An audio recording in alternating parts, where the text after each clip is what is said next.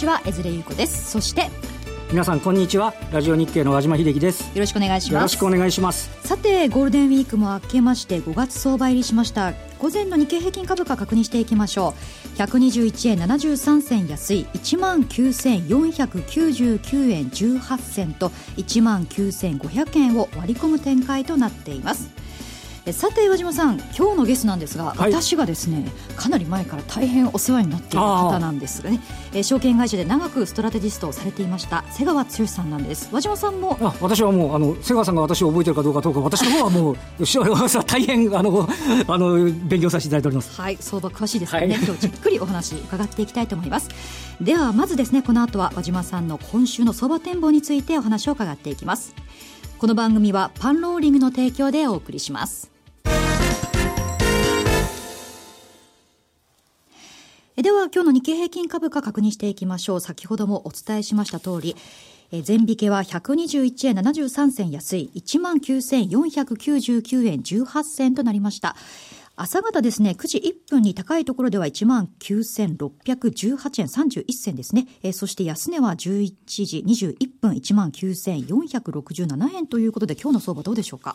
あの、えっ、ー、と、CME ですね、あの、夜間の取引では日経平均のは1万9500 95円というところだったんですけども、はい、で、あの、海外を見ると、アメリカの株式、ダウ平均でいうと85ドル高。あ安、安ということなんですけども、で、欧州も難聴でしたということなんですけど、為替が120円台に乗っかって打ち返ってきてるっていう、うねはい、あの、まあ、これはアメリカの金利が少し上昇気味だっていうのもあるんですけども、うん、で、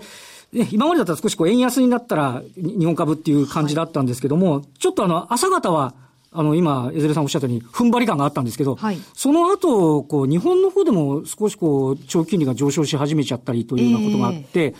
あの、こう、なんて言いますかね、まあ、だらっとこう、下げてい、えー、ってしまったというようなイメージなんですよね。為替に素直に反応してくれる相場ではないわけですよね。ねで、日経平均もね、あの、昨日も、のところの反発のところでも、あの、25日移動平均線まで届かなかったっていうね、部分もありまして、はい、まあ、ややちょっと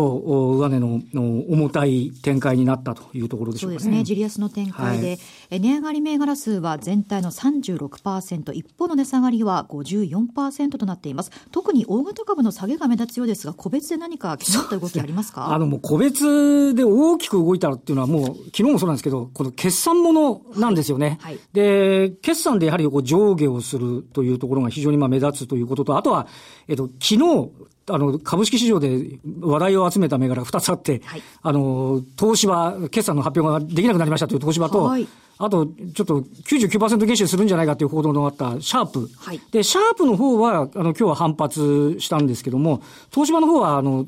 結局続落。まあ、あの、昨日8000万株以上の売り注文を残した割には、底堅いっちゃ底堅いのかもしれませんけれども、えー、ちょっと引き続き、このあたりが、あの、動揺してたという部分はありますね。はい、その他、ブリヂストンなどはどうでしょうか？そうですね、ブリヂストンは昨日、あの、ブリヂストンは12月期が本決算の会社なんですけども、1、3月期、えー、第一四半期を昨日発表しまして、えー、営業利益が横ばいだったんですね。ちょっと、あの、通期では増益予想なんですけども、えー、期待に届いていないということなんですが、で、一方で、例えばその、堀場製作所とかね、はい、あの、昨日の業績が発表した中で、業績が堅調だったものについては、おしなべて好調。あの、今日、えー、上昇率ランキング、下落率ランキングって見ると、大概、全部とは言いませんけども、決算絡みのものが、あの、それなりに反応して、えー、入っているということで、まあ、あのね、ファーストインプレッション、第一印象のところでドドッと動くっていうね、はい、部分。あの、一つだけ、あの、今日、いすゞは結果的に言うと大幅にプラスなんですけど、朝売り気配で始まって、寄ったところが安値で、そっから切り返してきてるんですね。だから、なんて言いますかね、最初ちょっと良くないんじゃないのって言ったものの、いや、そうでもないっていう評価になったっていう、まあ、そんなような銘柄もありましたですね。はい、まあ、決算にらみの動きの中、日経平均自体は1万9500円前後の動きなんですが、はい、今週の相場はどう見てたらいいでしょうか？でちなみにですね、あの、昨日、あの、日経平均というのはもちろん日本経済新聞社が算出してるんですけども、はい、あの、PR が書いてあって、そこから逆算すると、日経平均の一株利益っていうのが出せるんですが、はい、昨日の段階で1152円。はい、先週の末の段階が1134円。決算発表直前が1107円ぐらいだったんですけど、はい、徐々には上がってきてるんですね。ええ、まあ、ただし、えー、おそらく市場が期待しているのは2桁の増益ということなんで、はい、今、江添さんおっしゃったように、今週まだまだ決算が出てくるんで、この一株利益がどこまで、今17倍ぐらいなんですけど、価格一定で一株利益が上がってくれば、PR が低低くなるんで、あちょっと日本株割安じゃんって話になるんですけど、本当に市場の期待まで上がれるかどうかっていうのはね、ねちょっとポイントとしてはあるんじゃないかと思いますね。はい、今後の相場の動き気になるところなんですが、はい、このあたりは、えー、この後、瀬川さんに詳しく伺っていきたいと思います。はい、この後はゲストインタビューをお送りしていきます。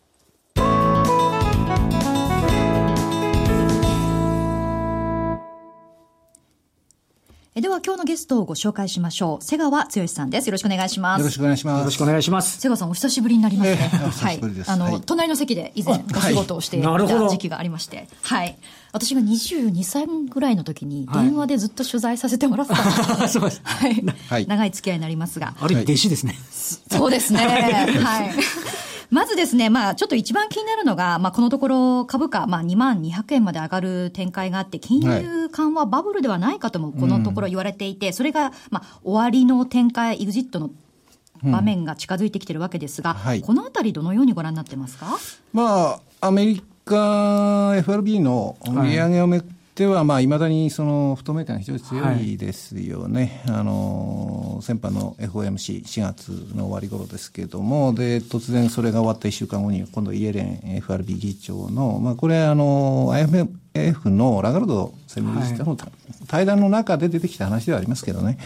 まあ、ちょっとまあ、株価にまで触れてしまったというのもちょっと意外感が、唐突な感じもありましたね。そうですね。はい、まあ、やはり、その、どこかで利上げにおそらく FRB としては踏み切るんだと思うんですけども、その時までに、やっぱりマーケットとのコミュニケーション、はい、必ずしもその、優しいだけのコミュニケーションじゃないですよね。うん、上げた時に大混乱に陥らないように、はい、ある程度いろんな形のガスを抜こうとしてるということは逆に言えば、なかなか利上げのタイミングとかね、読みづらい状況に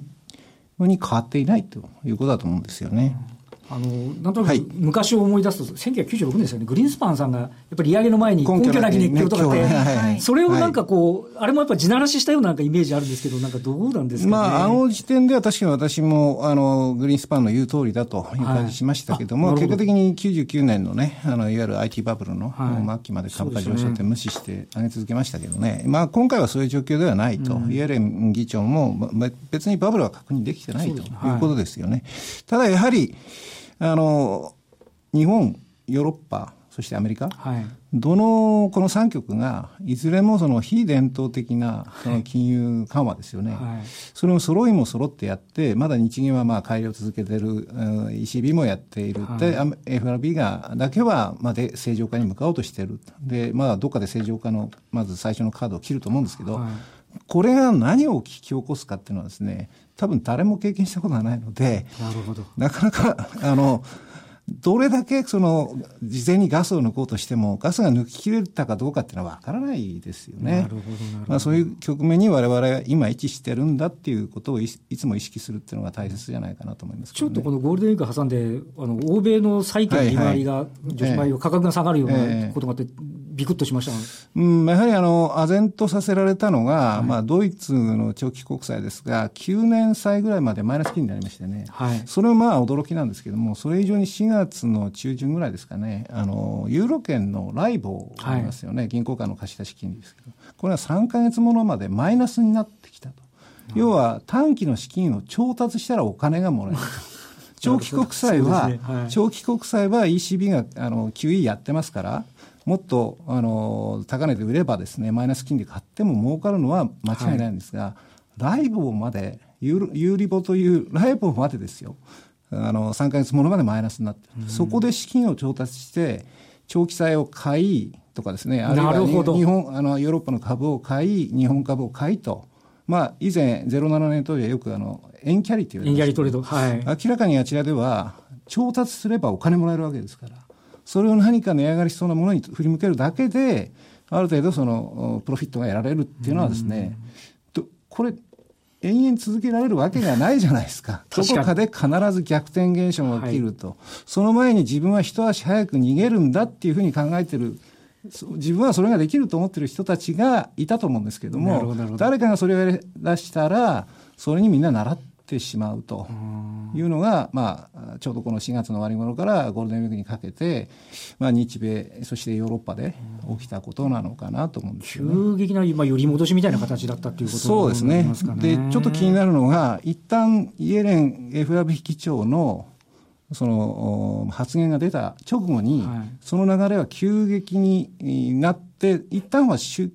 休止した感があったんですよ。はい、ところがね、昨日またアメリカの10年、30年債、特にあの30年、長めのところですよね。はいえー、直近あまり見たことないような利回り上昇なんですよね。で、これが結果的にドル円を、はい、短期的に押し上げる120円台ですね。はい、ところが今日日本株ついていけてないじゃないですか。そうですね。はい、これは逆に言うと、この長期金利のこの動揺は、まだ収まっていない、逆に言うとアメリカではまた激しくなってきているというあたりを非常にこう意識している。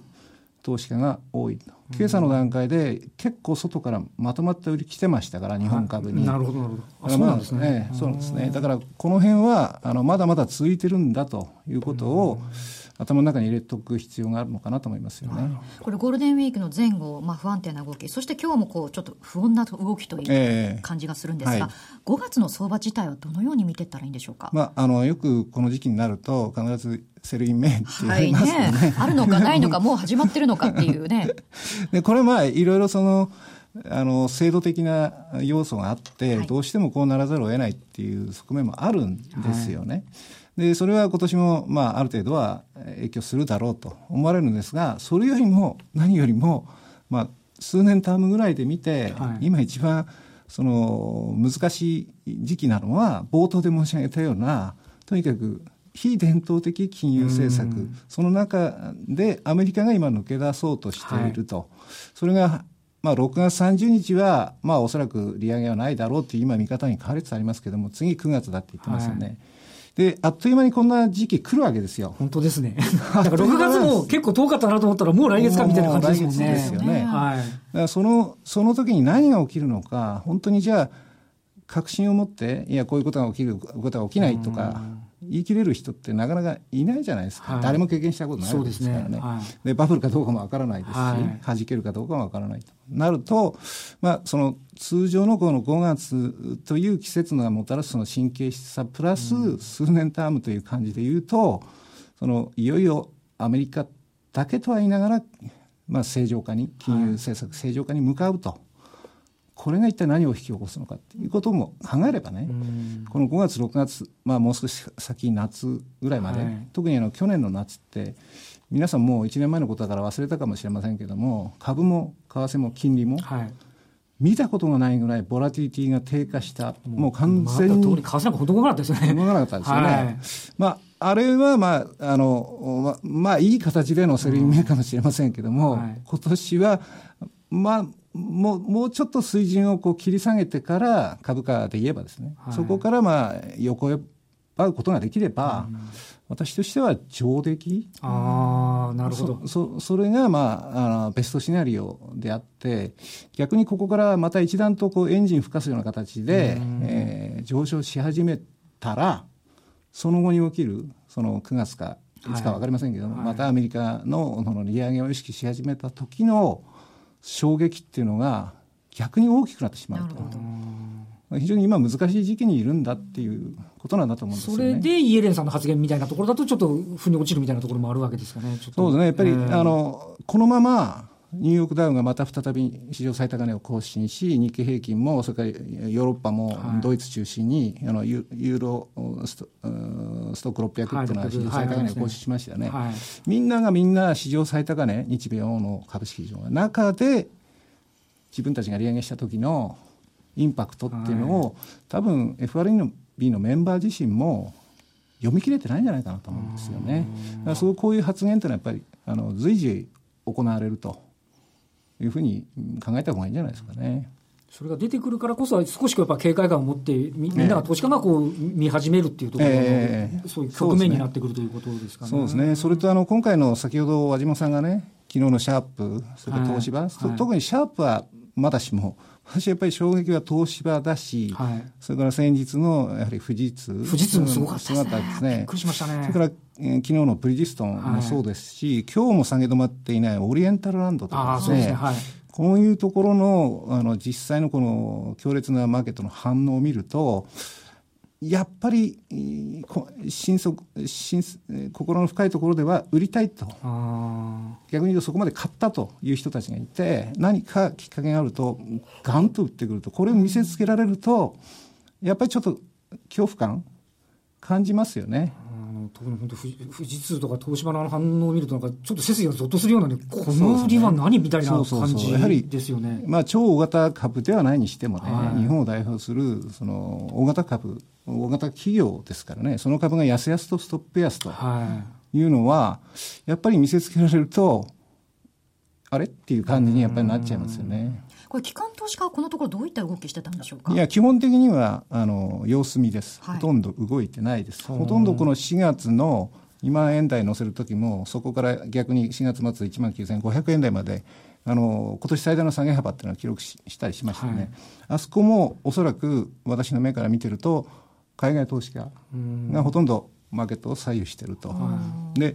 意外とですね2万200円まで4月2万円台の大台あっさり超えたわけですけど、はい、実は個人の方のお話聞いてても本当に4月は苦労したって人が多いんですよ。指数は上がってても。ええ、だから例えばあのいわゆる先ほど言ったような OLC のような、はい、クオリティ株と言われている食品ですとか医薬品ですとか月前半華々しかったですよね。すごかったですね。中旬以降急落して、はい、で値頃感から買っても全然戻らないですよね。そうですね。こういうこの一つこれだけ取ってみてもすごく難しいマーケットだと。だから4月を終えて、かなり疲弊している人が多いんですよ。えー、機関投資家も含めて含めて、個人も含めてですね。まあ、その中でこんなような相場展開もなってる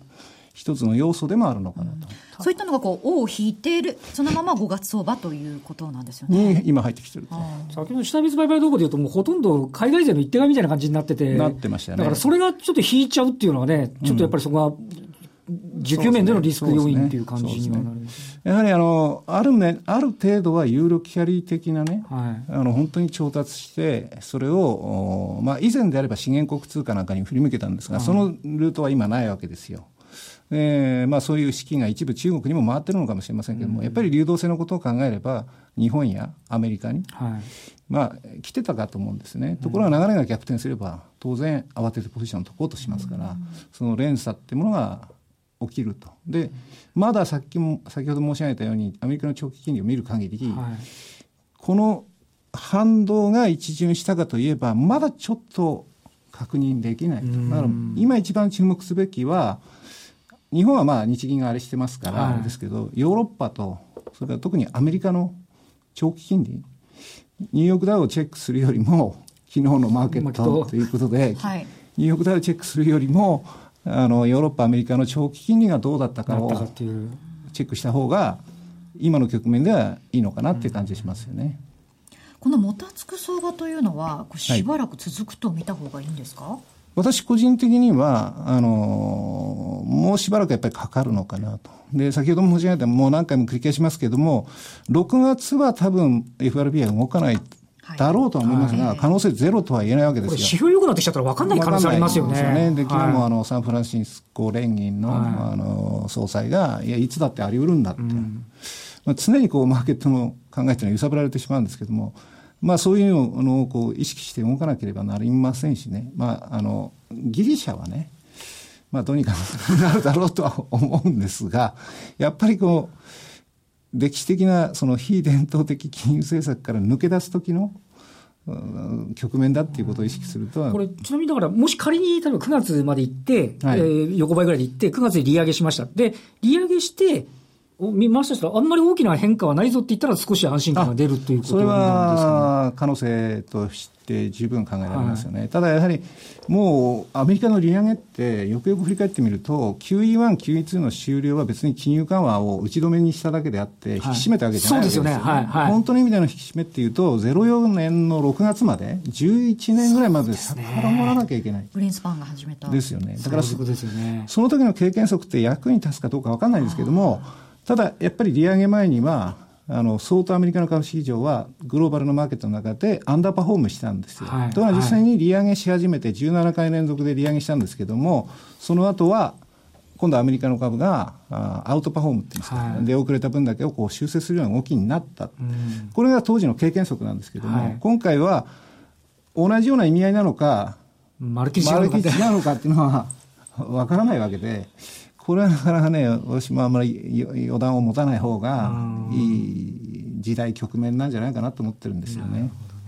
確かにね、投資家サイドの気分で言ったら、何かあったらどうするんだって、やっぱり、ちょっとやっぱり躊躇はしてみたいっていう話です、ね、株価水準が高いですからね。はい、やはり、あの、都市一部の時価総額がね、史上最大近くまで直近膨らんだわけですから、ね、まあ、まだまだ560兆とかね、はい、あるわけですから、やっぱりそういう高値にいるっていうこともね、何かあった時に、その、みんなで出口に急にこう、集中しようというようなね、パニック状態みたいなミニ,、ま、ミニパニック的な状況を起こしかねないような、今、株価水準でもあるっていうこともあるんですよね。その利上げが6月ではなく9月だとしたら、その前の夏相場ですよね、はい、個人投資家というのはどのようなスタンスで臨めばいいんでしょうか、あのよく申し上げてるんですけど、もうとにかく肩の力を抜いてください、はい、であの、しゃかりきになるのは非常にまずいので、はい、あの会話を探すっつってもですね、ゆっくり探せばいいと、いくらでも多分この期間はあるだろうし、相当突っ込んだところで買って、で戻ったらあ利益が出たらすかさず売ってっていうことに、まあ、しばらくは、うん、あのまあまあそういう対応で臨まれるのが一番怪我が少ないんじゃないかなと思います、ね、のめり込んじゃうと分かんなくなっちゃいますよね。前のめりになってね。やっとね、うん、後からね、後悔するみたいな形になりますもんね。まあ通常そういう意味で、あの、確信を持って、買いで弱気にならない俺は絶対弱気にならないっていうふうになるべきなのは11月ぐらいからですから。なるほど。まだだいぶ先のことなので。はい、まあ日本株に関して強気な見方もありますが、2万円を超えて一段高。はい、まあそうなるよりも、後のことを考えたら、このぐらいのこう、ここまでが急ピッチだったから、はい、まあ、ここからその、またさらに一段高っていうよりも、ちょっと調整しながら、こう、徐々に徐々に上がっていくって方が理想だと思った方がいいんでしょうかね。そうですね。まあ、そんなに理想通りにいかないのがマーケットの決め手はあるんですけど。はい、めてきてるからね。はい。ただ、あれっていう。あの、理想を好ましい状況っていうものを考えれば、はい、確かにここではある程度値幅調整、まだ日柄もまだちょっと浅いですよね。そうですね。もう少しやっぱり必要なんじゃないですか、ね。4月23日ですもんね、東京高値つけたのね。ねはい、はい、まあ、夏相場の向こう3、4か月はまあ力を抜いて、肩から力を抜いて、じっくり、焦らず、まあ、相場もそういう流れの中でちょうどちょうど決算発表なんで、それ吟味するのもいいかもしれませんね。そうですね。はい。はい、これ、一つ注意したんですそのセルイン名があった場合ですね。まあ、もうこれ始まってると見た方がいいんでしょうか？もう入ってると思います。あ、そうですか。この2万200円からの下げというそうですね。これ、下値はどのぐらいと見たらいいですか？まあ、少なくとも値幅からすれば、はい、あの、1万9200、300円で下げ止まるとも思えないので、もう一度何かあれば1万9000円は当然日経平均の場合割ってくるのかなと、割っても何の不思議もないと。そこで下げ止まるかどうかは、その時の状況次第ということですね。そのあたり注意ということですね。わかりました、はい、ここまでは瀬川さんにお話を伺いました。どうもありがとうございました。ありがとうございました。さてそろそろお別れの時間となってしまいました。来週も素敵なゲストをお招きしてお話を伺っていきます。お楽しみに。えここまでは和島さんにお話を伺いました。どうもありがとうございました。ありがとうございました。えそれではまた来週お会いしましょう。この番組は投資戦略フェアを主催するパンローリングの提供でお送りしました。